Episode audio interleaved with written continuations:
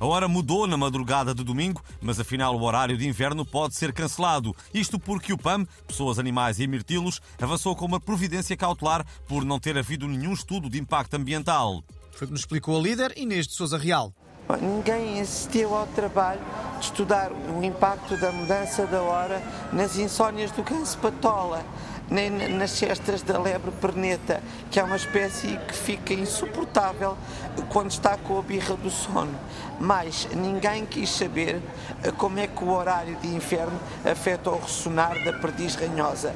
Enfim, eu podia estar aqui o dia inteiro a dar exemplos, mas penso que já apanharam a ideia. O Primeiro-Ministro já reagiu.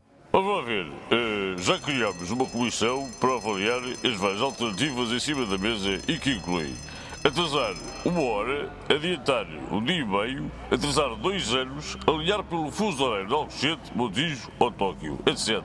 Esperamos chegar a alguma conclusão no prazo máximo de uns 50 anos, vá. Vamos lá ver.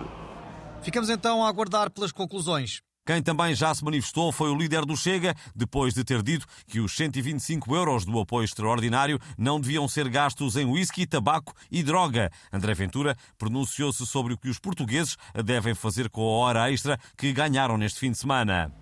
É assim, estes 60 minutos não são para gastar na borga, nem a fazer videozinhos para o TikTok, ok?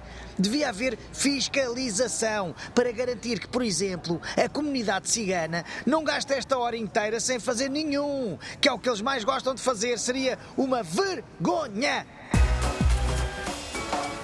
E hoje é noite de Halloween, uma tradição importada que reúne cada vez mais adeptos em Portugal. Mas a nossa comentadora de crimes e batidos proteicos, Joana Amaral Dias, tem um aviso a fazer.